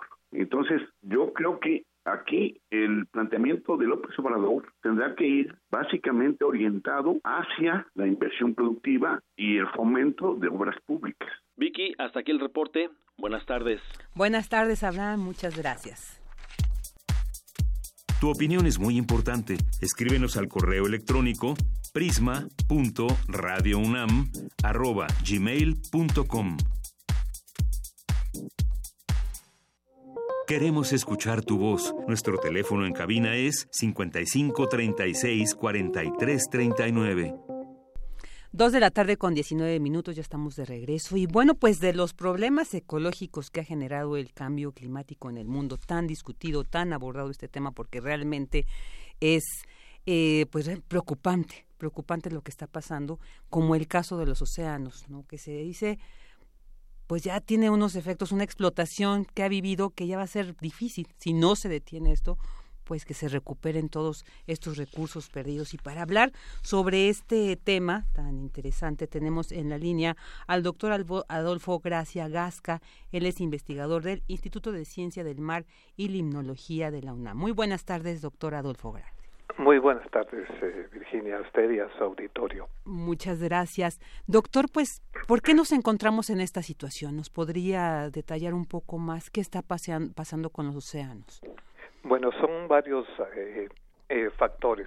El, el, generalmente los océanos los ubicamos principalmente por los productos pesqueros que de ahí generamos. De hecho, se pensaba que el mar era inagotable, que los recursos pesqueros eran infinitos y no hay tal. Los, se ha, ya se ha llegado al máximo de explotación de los recursos pesqueros y es muy difícil que se puedan incrementar en un eh, en, en, en, gran proporción y esto es porque el esfuerzo pesquero es decir la cantidad de, de recursos que sacamos es, es alta el, sí hay posibilidades de tener mejor aprovechamiento de los recursos, es decir, un aprovechamiento óptimo, pero no de incrementarlos. Aquí lo que se tiene que hacer es un aprovechamiento sustentable de los recursos y tomar en consideración todos los demás aspectos que están impactando al ecosistema. Lo que usted mencionó, el cambio climático, la contaminación que cada vez es mayor, principalmente derivada de las actividades que hacemos en el ambiente terrestre y, y eso pues nos lleva a que amenacemos los recursos. Pero una algo importante aquí es principalmente en la parte de los recursos pesqueros muchos de ellos tienen un potencial de recuperación muy alto, que si se toman las medidas adecuadas se pueden recuperar algunas poblaciones y seguirnos dando eh, proteína animal de alta calidad, que es lo que obtenemos del, del, del mar. ¿Cuáles serían estos productos y, y, poblaciones que sí podrían recuperarse? Eh, casi todas, incluso hasta las ballenas que, que no las nosotros no las explotamos, pero que tienen una tasa de reproducción muy lenta, se han visto que las poblaciones eh, se han recuperado, pero sobre todo aquellas que tienen eh, ciclos cortos, como por ejemplo nuestro principal recurso pesquero que es el camarón, el, el camarón ha llegado al máximo de explotación en nuestro país y aquí la alternativa es a optimizar su explotación, pero también estamos hablando de otros recursos que no son tan eh, atractivos desde el punto de vista de consumo como todos los peces. Eh, si se manejan adecuadamente las poblaciones se pueden se pueden recuperar. Esa es una ventaja que tenemos que en este aspecto porque podemos controlar nuestra forma de explotación a través del, del control pesquero y también tendríamos que tomar medidas para evitar pérdida de hábitat, que eso impacta más que la misma actividad y eso sí es más difícil de recuperar, la contaminación, el cambio climático va a afectar en alguna manera, pero esto va a ser variable. Eh, nuestro país el, no se va a ver tan impactado según las estimaciones que se hacen, aunque sí el, eh, vamos a tener en algunas especies una disminución, pero como somos especies tropicales, pues eh, eh, no vamos a tener los cambios de temperatura tan altos como los que hay en la zona templada. Claro. Doctor, y quisiera, ahorita que hablaba precisamente del camarón, que además creo que es de las especies que más consumimos ¿no? en, en, nuestra, en nuestras dietas, y no diaria, pero sí es de los eh, de estas especies marinas que más eh, consumimos. Eh, decía usted, optimizar su explotación. ¿Nos podría aclarar un poco más qué implicaría esto? O sea, ¿cómo podemos optimizar esta explotación? Cambiando las formas de explotación. El camarón es nuestro principal recurso pesquero, no tanto en volumen, porque en volumen es, en, me refiero en toneladas que se capturan, es como el quinto o cuarto variando eh, anualmente, pero lo, lo consumimos desde que el camarón está eh, creciendo en las lagunas costeras hasta que ya eh, se reproduce en el mar, porque vive tanto en, en la zona costera como en alta mar. Entonces aquí lo que se tiene que hacer son estrategias para optimizar su explotación. Esto es muy complejo porque da eh, sustento a una gran cantidad de, de personas. Social y económicamente es muy importante. Sin embargo, el camarón, el, cuando más talla alcanza, más valor en, en pesos en, económicamente tiene. Y el, la ventaja que tiene, y eso ha ocasionado que las pescas artesanales, que por un lado tienen su aspecto social, pero no, pero están eh, limitando el crecimiento de los camarones. Entonces se tiene que balancear la pesca artesanal y la industrial. Lo ideal si nosotros tuviéramos un sistema es pescarlos grande, ideal, pero las personas que viven en, del, en la zona costera pues no tendrían un, un empleo. Entonces se tiene que balancear y limitar el esfuerzo de tal manera que se tenga una población saludable, porque en algunas, en el Golfo de México tenemos dos que ya están eh, colapsadas, dos pesquerías, el camarón blanco y el camarón rosado, pero estas, según los estudios que hemos hecho, porque eh, curiosamente eso es lo que me he dedicado los últimos treinta y tantos años, el, tienen un potencial reproductivo que si se tomaran las medidas adecuadas las poblaciones se podrían recuperar en cuatro o cinco años con los eh, el, el, impacto económico. El problema aquí es complejo porque entra la parte social de los de las eh, comunidades que viven del camarón, pero ese ya es tomando una estrategia política y económica pues sí se puede llevar. Esa es la, la parte interesante, que el recurso en la población sí se puede recuperar, lo demás son estrategias de manejo que es la parte más difícil. Claro. Doctor, ¿quién regula precisamente esta, estas modalidades de pesca? O sea, usted me habla de la población, pero hay, si tenemos que atender esta situación, ¿qué hace falta? ¿Quién regula? Entonces, ¿quién tendría que intervenir para mitigar esta situación? Aquí lo, el, eh, quien regula la pesca a nivel nacional es la Comisión Nacional de, de Pesca, basada en conocimiento científico que le aporta el Instituto Nacional de Pesca y Acuacultura más lo que lo que podemos aportar las los academias y de ahí eh, se hace la administración. Pero la administración del recurso también tiene sus aspectos económicos y sociales eh, y es donde donde ellos modulan la eh, generalmente ahorita se utilizan vedas y temporales y se cierran algunos espacios y esto lo hacen en función también protegiendo que los diferentes actores, tanto artesanales como industriales, eh, puedan generar, eh, puedan seguir sosteniéndose el recurso. El problema es que eh, se incrementa el esfuerzo pesquero y pues ahí es donde estamos empezando a afectar a la población.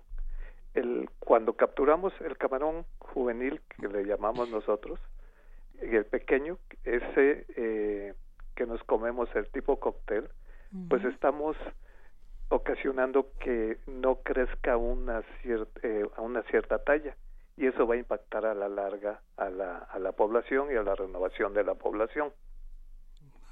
E, e, entonces nosotros socialmente, ahorita que ya, que ya dijo esto, sí que nos encantan, nos, por supuesto yo creo que a muchos estos cócteles de camarón, socialmente, ¿qué tendríamos que hacer entonces también para contribuir a esto? O sea, más allá de, de que las políticas públicas de estas instancias encargadas tuvieran que hacer algo, echar labor, nosotros socialmente, ¿cómo podríamos contribuir?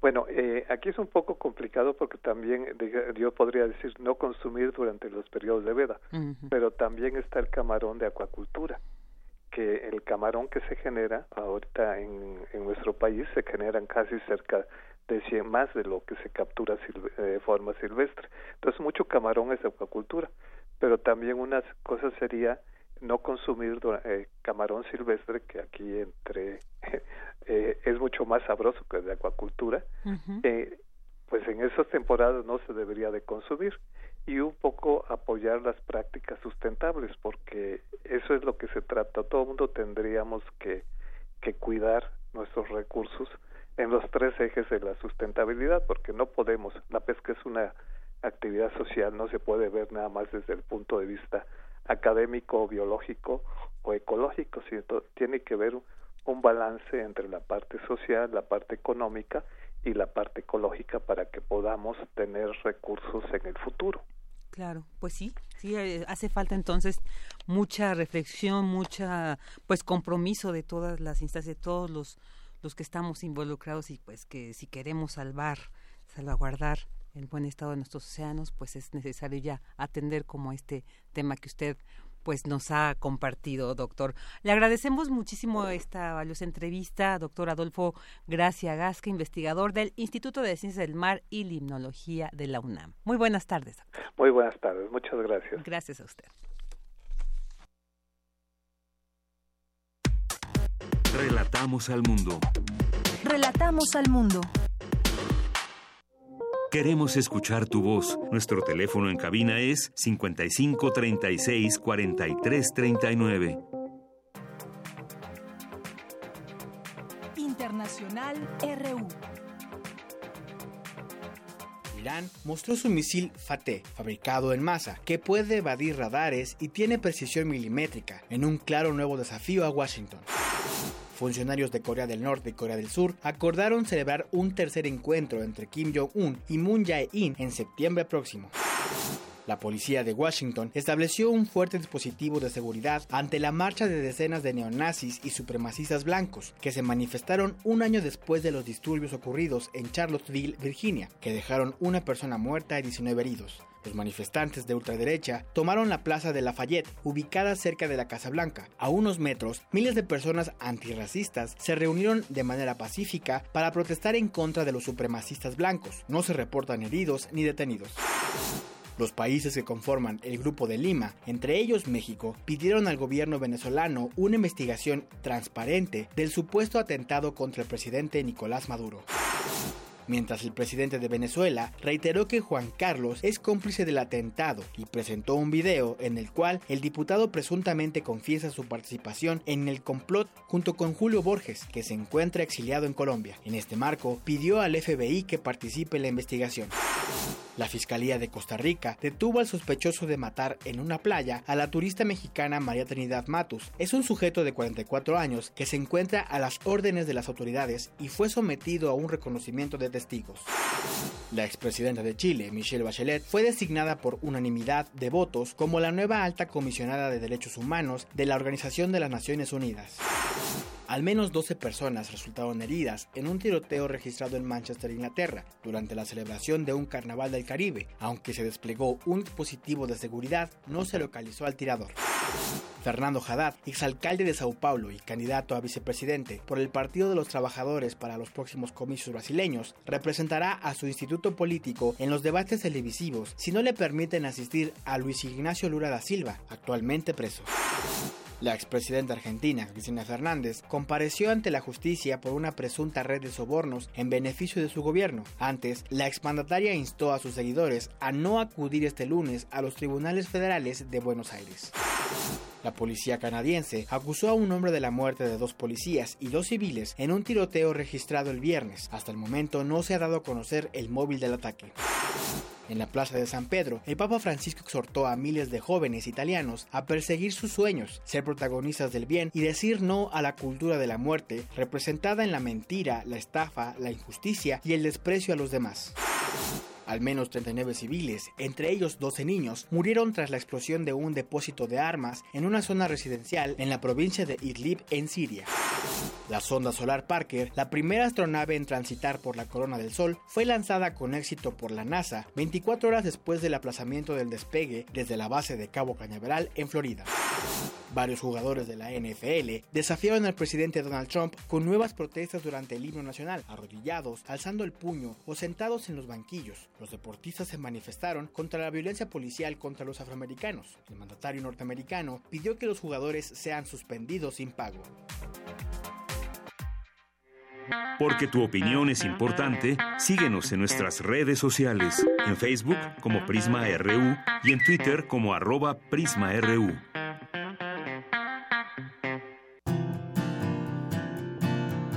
Gaceta UNAM.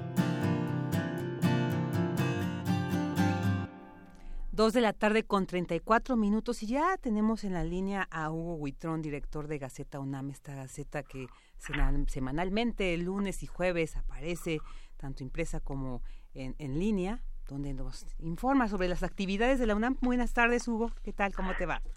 ¿Qué tal? Buenas tardes, Virginia, ¿cómo estás? Muy bien, muchas gracias aquí, pues a la expectativa. ¿Qué tenemos esta semana? ¿Qué tenemos en este en esta gaceta? Mira, tenemos hoy aparece el número 7 de nuestro suplemento de los 50 años del 68. Libros sí, bayonetas no. Clamor de 150 mil personas en marcha de, de Santo Tomás al Zócalo. Es nuestro suplemento de cuatro páginas que abre la gaceta. Y en la portada principal tenemos tenemos ir al rescate de playas. Instala la UNAM comité científico para rescatar el asunto del sargazo, solución de ciencia aplicada al sargazo. Y en este comité científico participan los institutos de ingeniería, geografía, ecología, biotecnología y de ciencias del mar y limnología, y también el Centro de Ciencias de la Atmósfera y las facultades de Química, Medicina y Economía. Se definieron tres subcomités que van a atender al corto, mediano y largo plazos el fenómeno natural que afecta a diversos países, entre ellos nosotros, México. También tenemos en, academia, en la sección de academia, abrimos con una una nota que habla sobre una bebida que reduce glucosa y presión alta. Está en trámite de patente esta investigación y es de la Fiesco Altitlán, de Raquel Gómez Pliego y sus alumnos, desarrollando un producto resultado de la fermentación de hierbas, raíces y plantas. En otra de nuestras notas hablamos sobre eh, el inventario de la riqueza del Valle de Tehuacán y Cuicatlán, estudio de las plantas de ese sitio que es necesario contribuir al conocimiento y conservación de la biodiversidad del país. Esta zona es de casi 11.000 kilómetros cuadrados, comprende y tiene cerca de 5.000 cerca de 5.000 son área natural protegida. También tenemos la participación de eh, la conferencia que dio Mario Molina en la Facultad de Química, donde dice que es necesario reasumir acciones contra el cambio climático. En otra de nuestras páginas tenemos la, bienvenida, el, la ceremonia del inicio del ciclo escolar 2018-2019, como ustedes ya lo dieron a conocer en su momento. En otra de, nuestro, de nuestras páginas tenemos Historia de la Gaceta del Movimiento Estudiantil, es un boletín informativo del Comité Coordinador de Huelga de la UNAM, que en aquel entonces eh, hicieron un boletín que duró poco, por cierto, y este se este se, se dio a conocer entre el 10 de agosto y el 18 de septiembre de, de 1968. Y como siempre, todos los lunes traemos nuestra agenda de actividades que son culturales, académicas y deportivas, donde se puede ver todo lo que va a pasar durante la semana. Y en medio traemos un suplemento que se va a publicar una vez al mes en la Gaceta, que es un suplemento del libro UNAM, que, tiene, que, que genera la Dirección General de Publicaciones y Fomento Editorial, donde trae una oferta de, de todos nuestros de todos los libros que, están generando. Mensualmente verdad dice se va a hacer esto. Va a ser una vez va a aparecer una vez al mes. Y este en deportes tenemos un recuento de las medallas que tuvieron Pumas en, en los centroamericanos. Y los, el triunfo de las de las chicas Pumas y el empate de los varones. Esa es la información que tenemos el día de hoy, Virginia. En la Gaceta, sí, pues como siempre, información muy interesante, ya dimos aquí cuenta de algunos de estos temas que se han tratado y pues muchos que tú has mencionado y que vale la pena pues ahí darle una revisada, eh, ya sea quienes pueden conseguir la Gaceta impresa en muchas de las instalaciones de la UNAM o en línea, quien no pueda que no alcance porque por fortuna se, se acaban rápido, entonces ahí en línea para tener toda esta información que pues como todos los lunes Hugo Huitrón nos ha compartido sobre el contenido de esta Gaceta UNAM. Muchas gracias y ya nada más para concluir, este recuerden que tenemos una nueva Gaceta en línea que la pueden consultar en gaceta.unam.mx y nos pueden poner sus comentarios a ver qué les parece, siempre la crítica es buena les agradeceremos mucho sus comentarios. Ahí está la invitación para que enriquecer, para enriquecer el contenido de esta gaceta tan característica en la difusión de las actividades de la UNAM. Muchísimas gracias, Hugo. Muy bueno. Muchas gracias, Virginia, y como siempre, sean felices. Gracias. Ahí está. Hasta luego. Hasta luego. El gran consejo de Hugo Huitrón. Seamos felices. Prisma RU. Relatamos al mundo.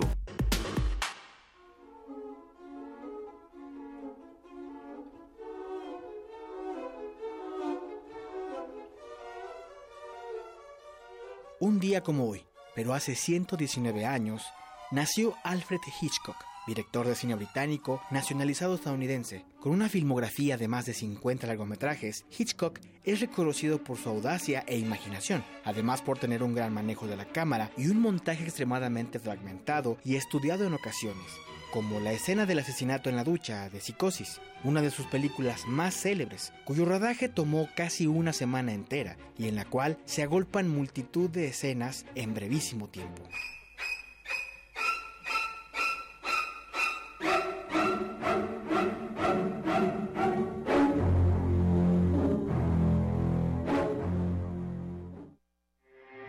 Porque tu opinión es importante, síguenos en nuestras redes sociales, en Facebook como Prisma RU y en Twitter como arroba PrismaRU.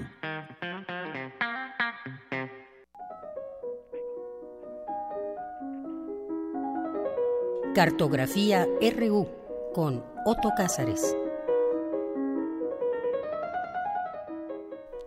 Bueno, ya estamos de regreso nuevamente aquí, bueno, como todos los lunes, esta, esta parte tan esperada, porque es bien hermoso ver, a veces reflexionar temas, a veces dolorosos, a veces muy profundos, a la manera que nuestro querido Otto Cázares lo hace cada lunes y pues esta vez ahí tenemos a la cartografía. Buenas tardes, querida Virginia. ¿Qué tal, Otto? Te saludo y saludo también a los que nos hacen el favor de escucharnos. Hoy quiero hablarles del ser de izquierda. Ser de izquierda como una especie de identificación del ser, identificación ontológica siendo zurdo. Hoy es el Día de los Zurdos y no voy a enumerar con suficiencia jactanciosa, como suele hacerse, a todos los zurdos célebres y eminentes, porque además de resultar un lamentable lugar común, pues es muy contrario a mis intenciones. Como hoy ando sartreano, Diré que, contrariamente a la formulación de la cuestión judía a la que arrugó Sartre diciendo que al judío lo define el otro, la mejor publicidad de la cuestión zurda la hacemos los zurdos mismos. Nos definimos a nosotros mismos y creo que muchas veces esa definición zurda proviene de la simpatía. Un mesero, por ejemplo, que en un restaurante tome la orden con la mano izquierda, de inmediato se vuelve mi amigo entablo con él o con ella conversaciones bellas, superficiales, de esa amabilidad en desuso que es la amistad inmediata y que dura unos pocos minutos que caracterizaba la cortesía de los abuelos. O cuando noto que alguien lleva el reloj en la muñeca derecha, inmediatamente yo le pregunto, ah, zurdo, ¿verdad? A veces funciona, a veces no es un poco el caso como cuando un judío o un libanés escucha un apellido que los hermana con lo suyo y dicen, ah, judío, como queriendo decir, ah, todo está bien, podemos entendernos. Yo digo, ah, zurdo, ¿verdad? La surdería es esa carta de ciudadanía, de proscritos sin un país definido. Y un punto para acabar con ese mito de la inteligencia y de la creatividad de, de los zurdos es para eh, esto que les voy a decir. Yo conozco, sí, zurdos imbéciles. ¿Por qué no habría de haberlos? Conozco zurdos sin un ápice de creatividad. Eso acaba con ese mito de la inteligencia y la creatividad de los zurdos.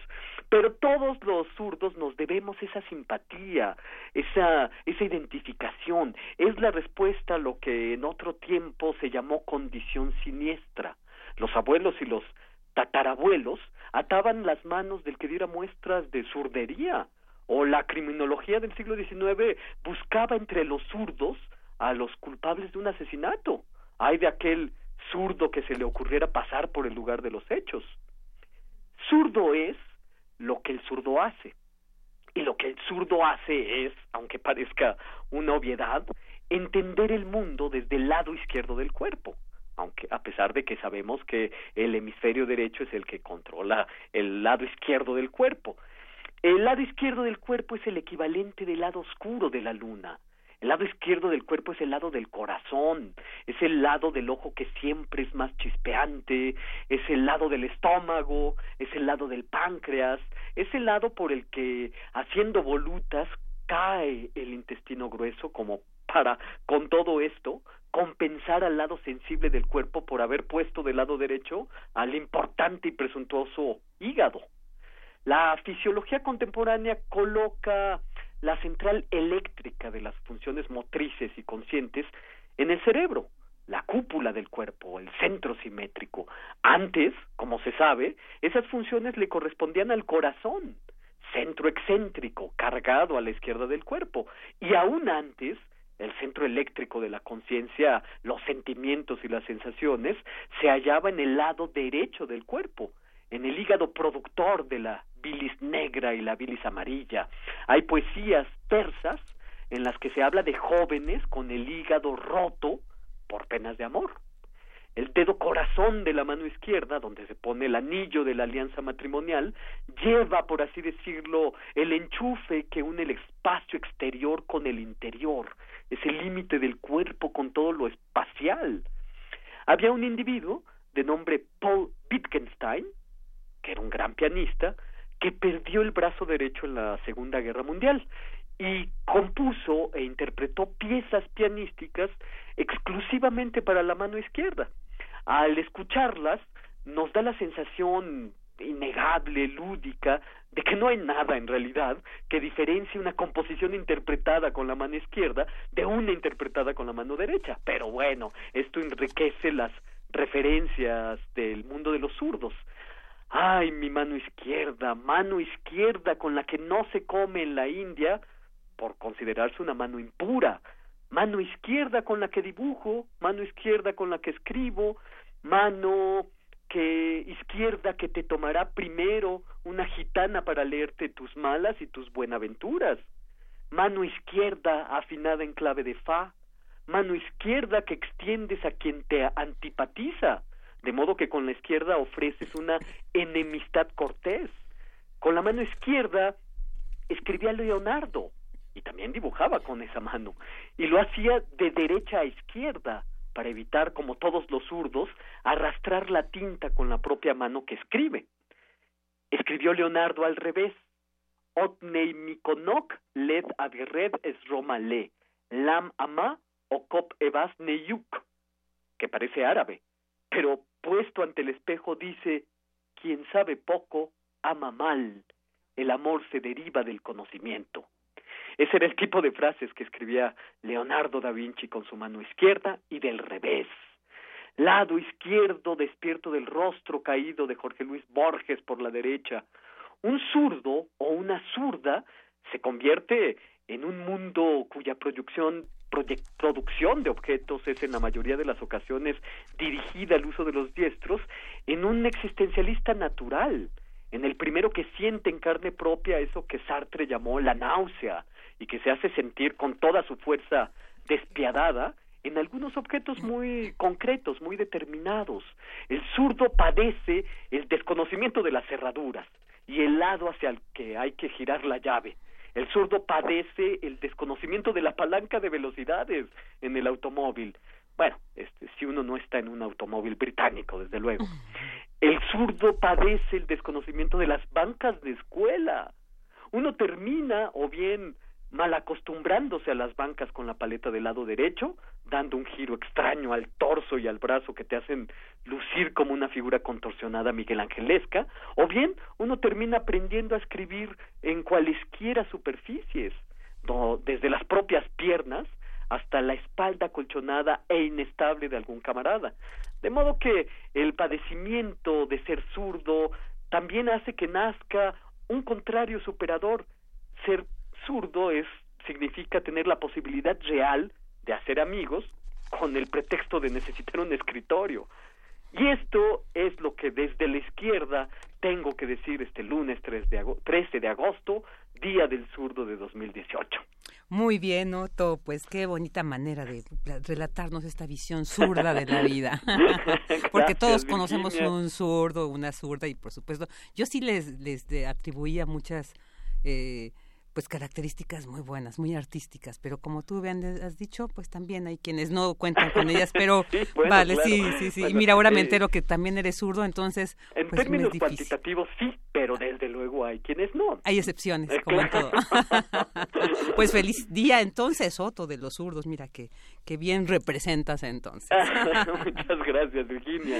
Bueno. Pues eh, envío un abrazo a ti, desde luego, a los radioescuchas y a todo el equipo de producción. Y va de vuelta de parte de todo el equipo para ti, Otto. bueno. Bonito inicio de semana. Igualmente. Hasta luego. Hasta luego. Sala Julián Carrillo presenta